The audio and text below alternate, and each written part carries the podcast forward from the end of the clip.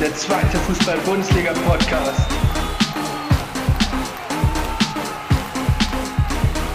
Mit Jan Klein-Racing. Herzlich willkommen zu Tornels, eurem zweiten Fußball-Bundesliga-Podcast. Mit mir, eurem Host Jan Klein-Racing. Ich hoffe, ihr konntet auch die vergangene Woche gut überstehen hab die Tage zählen müssen oder dürfen, bis eine neue Folge rauskommt. Und jetzt ist die Leidenszeit vorbei, denn ich bin auch in dieser Woche wieder mit meinem Podcast da. Ja, was wird die Thematik in dieser Woche sein? Äh, ganz einfach, wir werden über die Wintervorbereitung aller 18 Zweitligateams reden, werden schauen, wann war Trainingsauftakt, wo war das Trainingslager, wie liefen die Testspiele und wie würde ich so die aktuelle Form einschätzen. Aber bevor wir zu dieser Thematik kommen, noch einmal ja traurige Nachrichten. Zum einen habt ihr ja wahrscheinlich schon gehört, äh, ist die deutsche Fußballlegende Franz Beckenbauer leider verstorben und daneben ist leider auch am heutigen Tage, also am Dienstag, wo ich es tatsächlich auch aufnehme, der Präsident von Hertha BSC Berlin, Karl Bernstein, im Alter von nur 43 Jahren, ja, leider verstorben. Und mein Mitgefühl gilt natürlich der Familie, Freunde, ähm, Hertha BSC Berlin als Verein, den Fans und allen, die ihn kannten oder auch nicht kannten, denn es ist natürlich immer sehr traurig, wenn jemand gerade in so einem jungen Alter aus dem Leben scheiden muss. Nichtsdestotrotz müssen wir bei all der Trauer natürlich auch wieder zum Alltag zurückkehren. Und der Alltag heißt, ab kommenden Freitag wieder zweite Fußball-Bundesliga, Spieltage. Und ich bin schon sehr, sehr heiß drauf. Ich freue mich riesig, wenn es endlich wieder losgeht. Wenn dann am Freitagabend um 18.30 Uhr die ersten Teams wieder, ja, das Spiel starten. Und ähm, ich finde, sowas macht an Wochenende immer noch komplett, neben der ersten Fußball-Bundesliga, davor dann noch die zweite Fußball-Bundesliga zu schauen. Ich hoffe, euch geht's auch so. Und ich würde mal sagen, wir fangen am besten einfach mal chronologisch der Seite bundesliga.de an, also die Mannschaften, wie sie dort aufgereiht sind. Fangen wir also an mit dem FC Schalke 04. Ja, die Knappen haben direkt nach Neu Silvester und Neujahr am 2. Januar das Training wieder aufgenommen, sind dann auch direkt ins Trainingslager äh, nach Albufeira an die Algarve, Portugal geflogen, haben dort dann bis zum 10. Januar ihr Trainingslager, ab, Trainingslager abgehalten, haben dort auch zwei Testspiele bestritten. Zum einen gegen den VfL Wolfsburg, das Spiel endete mit 3 zu 2 für den VfL Wolfsburg. Man hat also denkbar knapp gegen einen Erstligisten verloren, sich da meiner Meinung nach aber sehr wacker geschlagen. Ähm, man hat das 4-4-2 mit einer Mittelfeldraute, was Karageras ja auch schon vor der Winterpause gespielt hat, ähm, nochmal verfeinert, die Abläufe nochmal verbessert und es sah in vielen Phasen schon deutlich besser aus als in der Hinrunde, was natürlich dann auch Mut macht. Dann hat man noch ja ein Testspiel gegen Huelva aus ähm, Spanien bestritten, hat dort mit 1 zu 1 gespielt, das war ein wenig ernüchternder.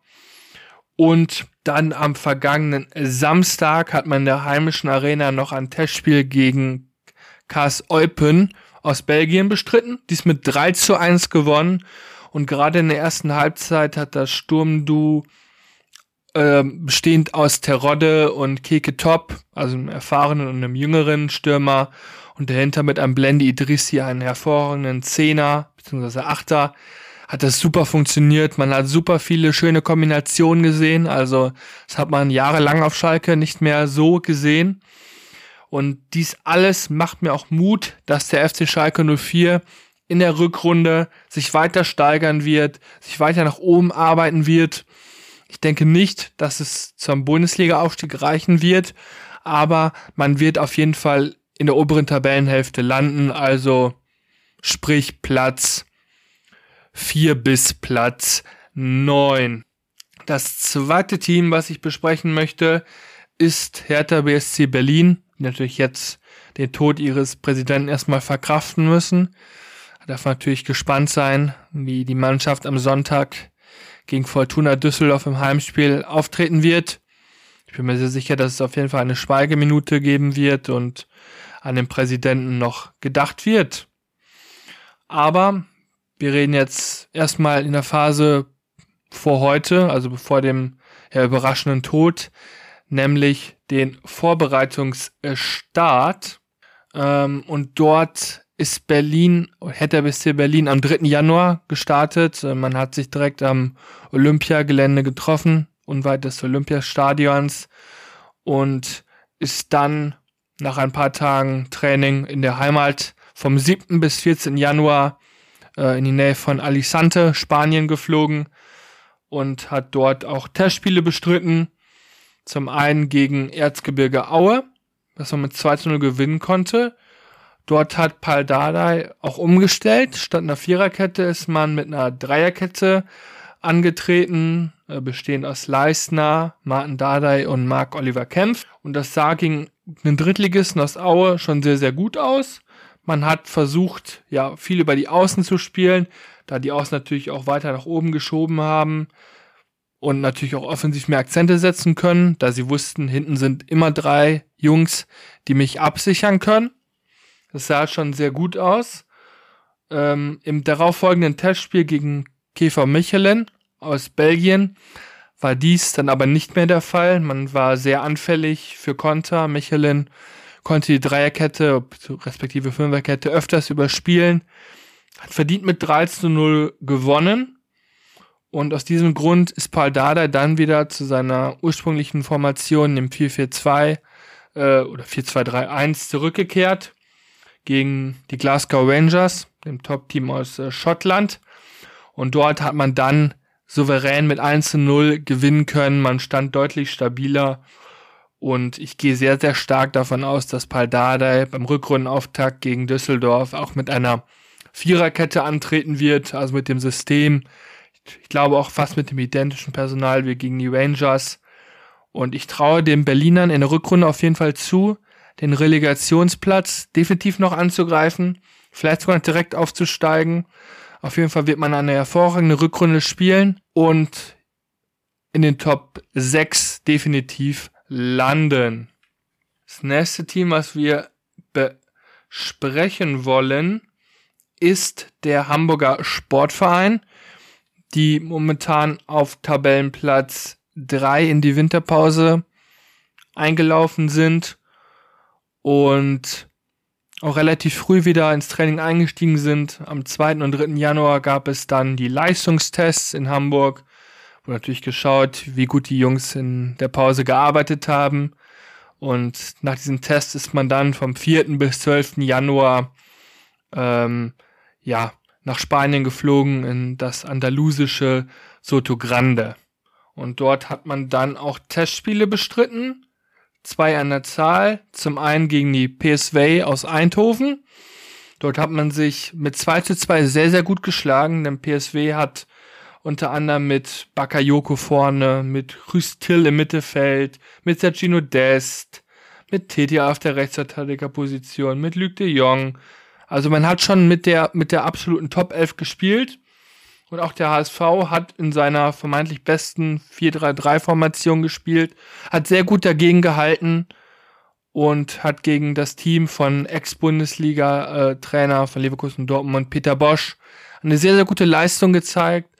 Und ich hoffe inständig, dass der HSV eine genauso gute Rückrunde wie Hinrunde spielt, weil dann gehe ich sehr stark davon aus, dass man aufsteigen wird und zwar auch direkt und nicht über die Relegation, die natürlich auch immer, ähm, ja, für den Zweitligisten sehr, sehr schwierig ist.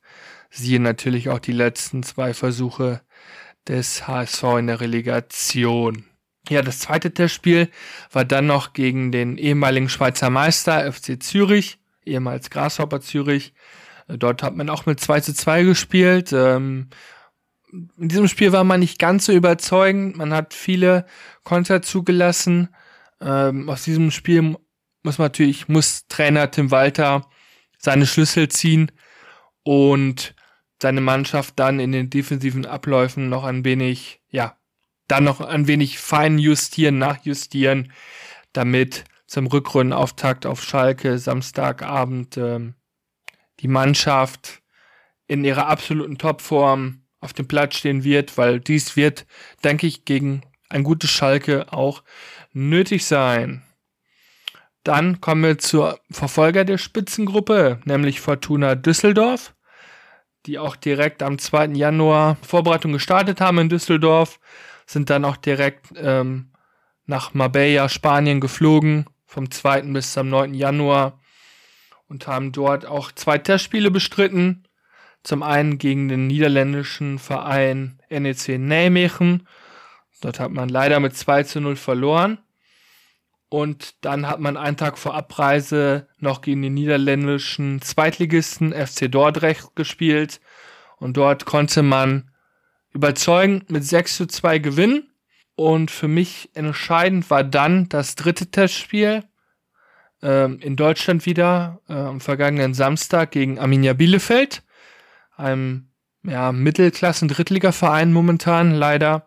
Das Spiel endete mit 2 zu 2 man hat natürlich auch viel getestet. Daniel Tune will natürlich auch ähm, die volle Breite seines ja, relativ dünnen Kaders ausnutzen, jungen Spielern auch die Chance geben. Deswegen würde ich dieses 2 zu 2 nicht allzu hoch hängen. Aber man muss natürlich in Berlin beim Rückrundenauftakt ans Leistungsmaximum kommen, um dort weiterhin zu punkten. Und ich bin natürlich gespannt, wie Fortuna Düsseldorf mit dem Druck, der kommen wird, wenn man dann im Frühling immer noch weit oben ist und die Fans natürlich sagen, wir wollen jetzt aufsteigen, wie die Spieler, wie der komplette Verein damit umgehen wird und ob sie eventuell dann noch ein paar Plätze verlieren könnten. Ich glaube allerdings, dass Fortuna Düsseldorf bis zum Ende oben mitmischen wird und bei je nach günstiger Lage auch in den Aufstiegskampf aktiv sich einmischen wird. Kommen wir dann zum FC St. Pauli, dem zweiten Hamburger Verein, die ja am letzten Hinrundenspieltag an Holstein Kiel äh, die Herbstmeisterschaft verloren haben, da sie ja nur unentschieden gegen Wien Wiesbaden gespielt haben. Und dort war ich natürlich auch ganz gespannt, wie man sich jetzt in der Wintervorbereitung präsentiert hat. Man ist wie viele andere Zweitligisten auch direkt am 2. Januar gestartet, ist dann vom 3. bis 13. Januar ähm, ja, an die Costa Blanca geflogen, ist ein Bade, zum Badeort Benidorm in Spanien, hat dort zwei Testspiele absolviert und hat gegen den VfL Osnabrück ein Testspiel bestritten, hat dies mit 3 zu 1 verloren. Ähm, bei Pauli hat auch viel die zweite Garde gespielt, aber man muss schon sagen, dass ähm, ja so ein bisschen diese Leichtigkeit, die in, der gro in großen Teilen der Hinrunde fort vorzufinden war und auch schon gegen Ende der Hinrunde ein wenig verloren gegangen ist, äh, auch in diesem Spiel nicht wiedergefunden wurde. Und man muss aus St. Pauli Sicht natürlich schauen, man ist jetzt einer der Top-Favoriten um den Aufstieg, dass man diese Leichtigkeit und diesen Spielwitz wieder ins Spiel reinbekommt. Also sonst kann ich mir vorstellen, dass man noch ein wenig abrutscht und ich gehe auch nicht davon aus, dass der FC St. Pauli aufsteigen wird. Ich sage, sie werden in zwei den Top 5 landen, aber entweder in, in der Relegation verlieren oder nur Platz 4 oder 5 erreichen. Und für den VfL Osnabrück war es natürlich dann auch ein Befreiungsschlag, auch wenn es natürlich nur ein Testspiel ist. Aber man hat gezeigt, dass man doch konkurrenzfähig ist und dass man mehr als diese neun Punkte aus der Hinrunde in der Rückrunde holen wird. Ob es dann am Ende zum Klassenhalt reicht, ist für mich trotzdem noch fraglich, da die Konkurrenz natürlich deutlich besser gepunktet hat. Und es müsste schon eine außergewöhnlich gute Rückrunde werden mit 20 oder mehr Punkten, um überhaupt eine kleine Chance auf den Nichtabstieg zu haben. Das nächste Team, was ich beleuchten werde, ist der SC Paderborn 07 für mich eine Mannschaft, die so ein bisschen unter dem Radar läuft. Man spielt nicht mehr ganz so spektakulär wie in der vergangenen Saison und punktet auch nicht ganz so gut, aber man ist trotzdem oben mit dabei. Und Cheftrainer Lukas Kwasniok hat seine Jungs dann auch am 3. Januar ja, zum Vorbereitungsauftakt gebeten Man ist dann am 5. Äh, Januar in die spanische Hafenstadt Alicante geflogen und bis zum 12. Januar dort auch geblieben. Und man hat auch in diesem Trainingslager zwei Testspiele absolviert. Zum einen gegen den Bundesligisten Heidenheim. Das hat man dann knapp mit 2 zu 0 verloren. Und auch mit 2 zu 1 dann aber gegen den, gegen das belgische Top-Team KLC Genk gewonnen. Das war für mich schon ein Ausrufezeichen. Auch wenn Genk nicht mit der absoluten Top-Besetzung gespielt hat. Aber Paderborn war wieder griffiger und mutiger und aggressiver. Und dann im letzten Testspiel am vergangenen Sonntag gegen Preußen Münster in einem westfälischen Duell hat man dann mit 6 zu 1 klar die Oberhand gegen den Drittligisten behalten können und deutlich gezeigt, die Jungs sind bereit, sie haben gut gearbeitet und sie werden auf jeden Fall in der Spitzengruppe in der Rückrunde mitmischen und eine noch bessere Rückrunde als Hinrunde spielen. Wozu es dann am Ende reicht, weiß ich nicht. Ich weiß auf jeden Fall, dass wir noch sehr, sehr viel Spaß im neuen Jahr mit dem SC Paderborn haben werden. Das nächste Team ist der Karlsruher SC. Ähm, ja, Trainer Christian Eichner hat die Jungs am 2. Januar zum Trainingsauftakt gebeten. Man hat dann erst äh, ein paar Tage in Karlsruhe trainiert, ist dann am 7. Januar für eine Woche nach äh, Estepona geflogen in Spanien, hat dort dann auch äh, drei Testspiele bestritten. Zum einen gegen den SSV Ulm. Das konnte man mit 4 zu 0 gewinnen gegen das Überraschungsteam der dritten Liga.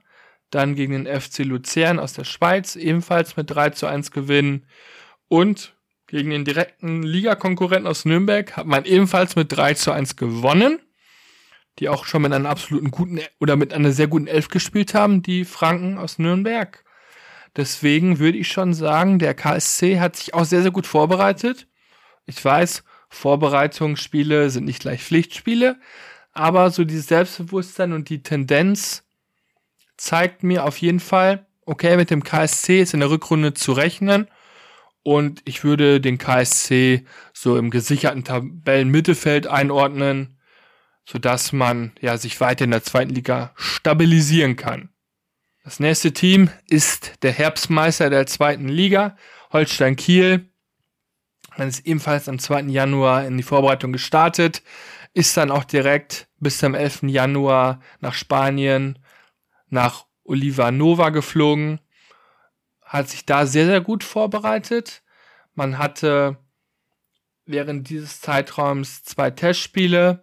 Zum einen gegen Darmstadt 98, einen Bundesligisten, die auch mit ja, fast ihrer kompletten Top 11 gespielt haben. Und Kiel hat selbst auch ein wenig rotiert sogar. Kleine Bekel hat nicht von Anfang an gespielt zum Beispiel. Und trotzdem konnte Kiel dieses Spiel gewinnen. Das zeigt, diese Mannschaft ist gefestigt, hat auch in der Breite sehr viel Qualität und kann es auch mit schwächeren Bundesligisten aufnehmen. Also mit Kiel ist in der Rückrunde natürlich man Herbstmeister zu rechnen. Und für mich sind sie der Top-Favorit auf den Bundesliga-Aufstieg. Auch weil man dann gegen St. Trüden aus Belgien mit 1 zu 1 eine sehr gute Leistung gezeigt hat. Und dann im letzten Testspiel gegen Hannover, die ich auch sehr, sehr stark sehe, knapp mit 3 zu 2 verloren.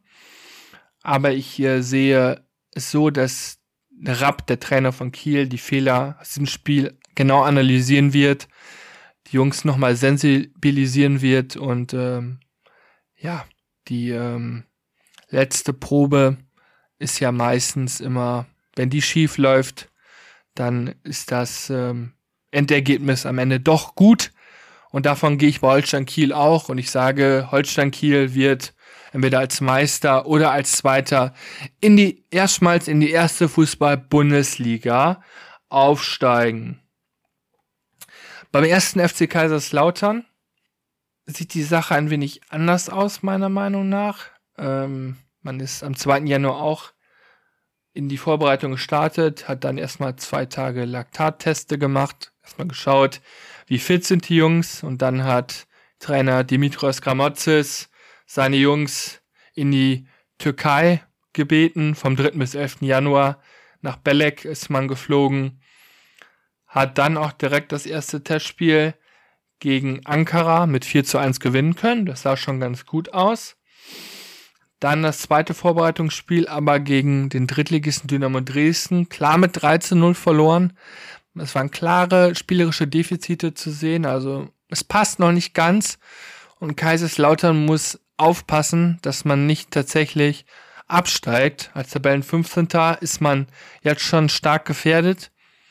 Und ich sehe es auch so, dass man, dass man sich jetzt schnell spielerisch weiterentwickeln muss, schnell die Punkte sammeln muss, weil sonst wird es sehr, sehr eng. Und ich sage, mit Trainer Dimitrios Gramotzis wird der erste FC Kaiserslautern leider in die dritte Liga absteigen, was ein vollkommen unnötiger Abstieg wäre, weil die Qualität der Mannschaft ist deutlich höher als das, was man seit Wochen auf den Platz bringt. Deswegen bin ich sehr, sehr gespannt. Ja, ebenfalls am 2. Januar in die Vorbereitung eingestiegen ist Hannover 96. Die Hannoveraner sind dann auch direkt ins Trainingslager geflogen, vom 2. bis 10. Januar nach Jerez. Das liegt in Andalusien. Und man hat dort ein, zum einen einen Doppeltest gegen Ajax Amsterdam gemacht. Einmal mit ihrer Top 11, einmal mit einer B11. Das erste Testspiel hat man gegen eine B11 mit 3 zu 0 gewinnen können. Das zweite Testspiel gegen die A11 dann mit 2 zu 1 verloren. Aber das war für mich jetzt so noch nicht der Gradmesser. Der FC Zürich war da schon eher ein Gradmesser. Dort konnte man souverän mit 4 zu 0 gegen den Schweizer Verein gewinnen. Das sah für mich schon sehr, sehr gut aus. Und nach dem Trainingslager hat man dann gegen Holstein Kiel, den Herbstmeister, die auch in der absoluten Top-Besetzung angetreten sind, mit 3 zu 2 gewinnen können. Das war für mich ein deutliches Ausrufezeichen, dass die Spieler die Spielphilosophie von Stefan Leitl weiter verinnerlicht haben und dass sich die Spieler weiterentwickelt haben. Und wenn es so weitergeht, wird Hannover 96 noch ein ernstes Wort um den Bundesliga-Aufstieg oder zumindest um den Relegationsplatz 3 mitmischen. Und ich freue mich auf jeden Fall auf die Spiele von Hannover 96. Als nächstes haben wir dann den ersten FC Magdeburg aus dem Osten Deutschlands. Die sind auch am 2. Januar gestartet und sind dann auch vom 4. bis 13. Januar ins Trainingslager ins türkische Belek geflogen, haben dort zum einen gegen Dynamo Dresden gespielt, also ein richtiges Nachbarschaftsduell, hat dort gegen den Drittligisten 2 zu 2 gespielt, hat dann gegen einen rumänischen Verein mit 2 zu 1 verloren im Trainingslager, dann aber gegen Budapest, gegen MTK Budapest aus Ungarn im Trainingslager 4 zu 2 gewinnen können. Ja, anhand der Testspielgegner kann ich noch nicht genau beurteilen, wie weit Magdeburg tatsächlich ist, wie gut sie wirklich sind. So gegen Dresden am Anfang der Vorbereitung 2 zu 2 gespielt, würde ich sagen, okay, ist ein okayes Ergebnis. Aber gerade dann die beiden anderen Testspiele gegen den rumänischen und ungarischen Club, da kann ich das Leistungsvermögen nicht genau beurteilen. Ähm, ich denke aber, dass Magdeburg bis zum Ende unten drin stecken wird, aber letztendlich auch dank der Qualität ihres Trainers Christian Titz den Klassenerhalt sich sichern wird. Dann kommen wir zu den äh, Frühstartern in der Vorbereitung, nämlich der Spielvereinigung Reuter Fürth.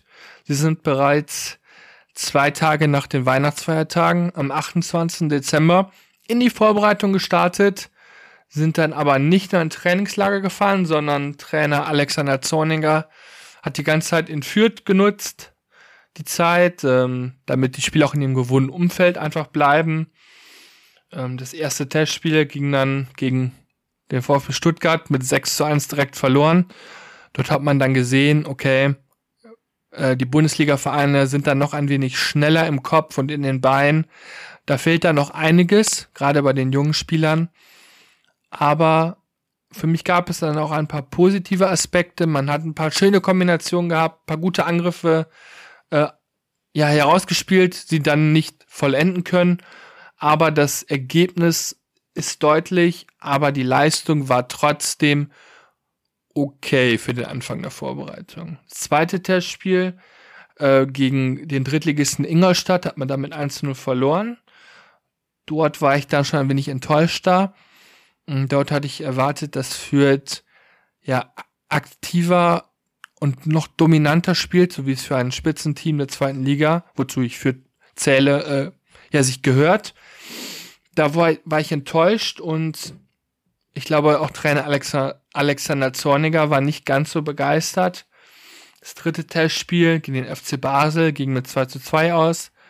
Ja, der ehemalige Schweizer Serienmeister ist natürlich in einem ständigen Umbruch momentan, aber Fürth hat ähm, dort eine gute Leistung gezeigt und ist für mich auch ein Geheimfavorit auf den Aufstieg. Als nächstes haben wir dann einen Nordostclub mit Hansa Rostock, die wie viele andere am 2. Januar in die Vorbereitung gestartet sind.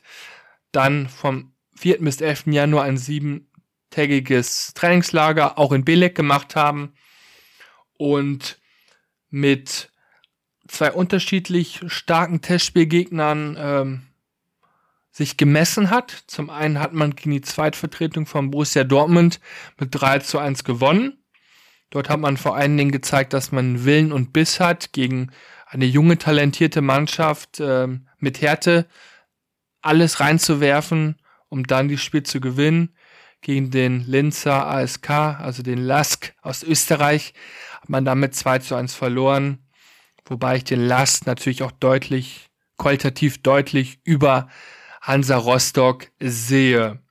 Das für mich wichtigste Testspiel war dann das dritte am vergangenen Sonntag. Wieder zurück in Rostock gegen den VfB Lübeck aus der dritten Liga. Ähm, man hat 1 zu 1 gespielt, ähm, eine ansprechende Leistung gezeigt. Ähm, nach dem, nachdem man öfters gewechselt hat, ist ein wenig Spielfluss verloren gegangen. Man hat dann auch direkt, ähm, ja, sich ein Tor fangen müssen. Aber alles in allem hat Rostock für mich zumindest einen stabilen Eindruck gemacht. Aber da die Konkurrenz im Abschießkampf groß ist, denke ich, dass Rostock bis zum Ende unten drin hängen wird. Und ich wünsche natürlich Mersat Selim Begovic, äh, seinem Co-Trainer Markus Pajonis und allen anderen Verantwortlichen von Hansa Rostock und den Spielern natürlich trotzdem viel Erfolg, dass sie es schaffen. Und auch in der kommenden Saison in der zweiten Fußball-Bundesliga vertreten sind. Der Club aus Nürnberg ist ebenfalls am 2. Januar in die Vorbereitung gestartet. Ähm, man ist ins, nach Marbella geflogen, nach Spanien für eine Woche vom 7. bis 14. Januar, hat dort auch zwei Testspiele bestritten. Das Team von Christian Fiel hat gegen Club Brügge gespielt, belgisches Top-Team, auch Champions League gespielt mit 3 zu 0 verloren und dann am darauffolgenden Samstag gegen den KSC auch deutlich mit 3 zu 1. Und man hat deutlich gemerkt, dass Nürnberg eine sehr, sehr talentierte Mannschaft hat, die an guten Tagen jeden Gegner schlagen kann.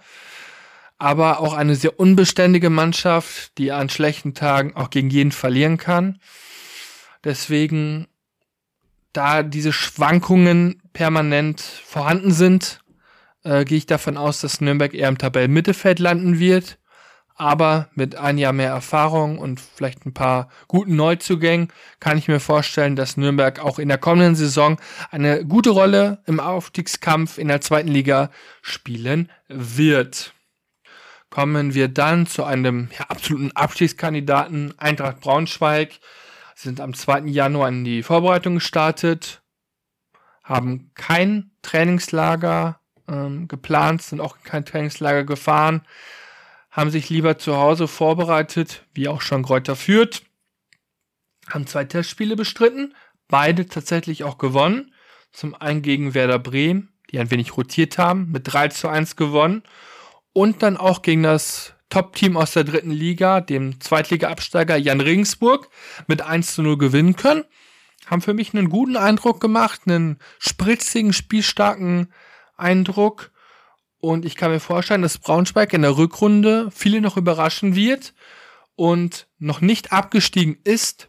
Aber man wird natürlich sehr, sehr lange unten mit drin hängen. Das drittletzte Team, was ich behandeln werde, ist der SV Elversberg.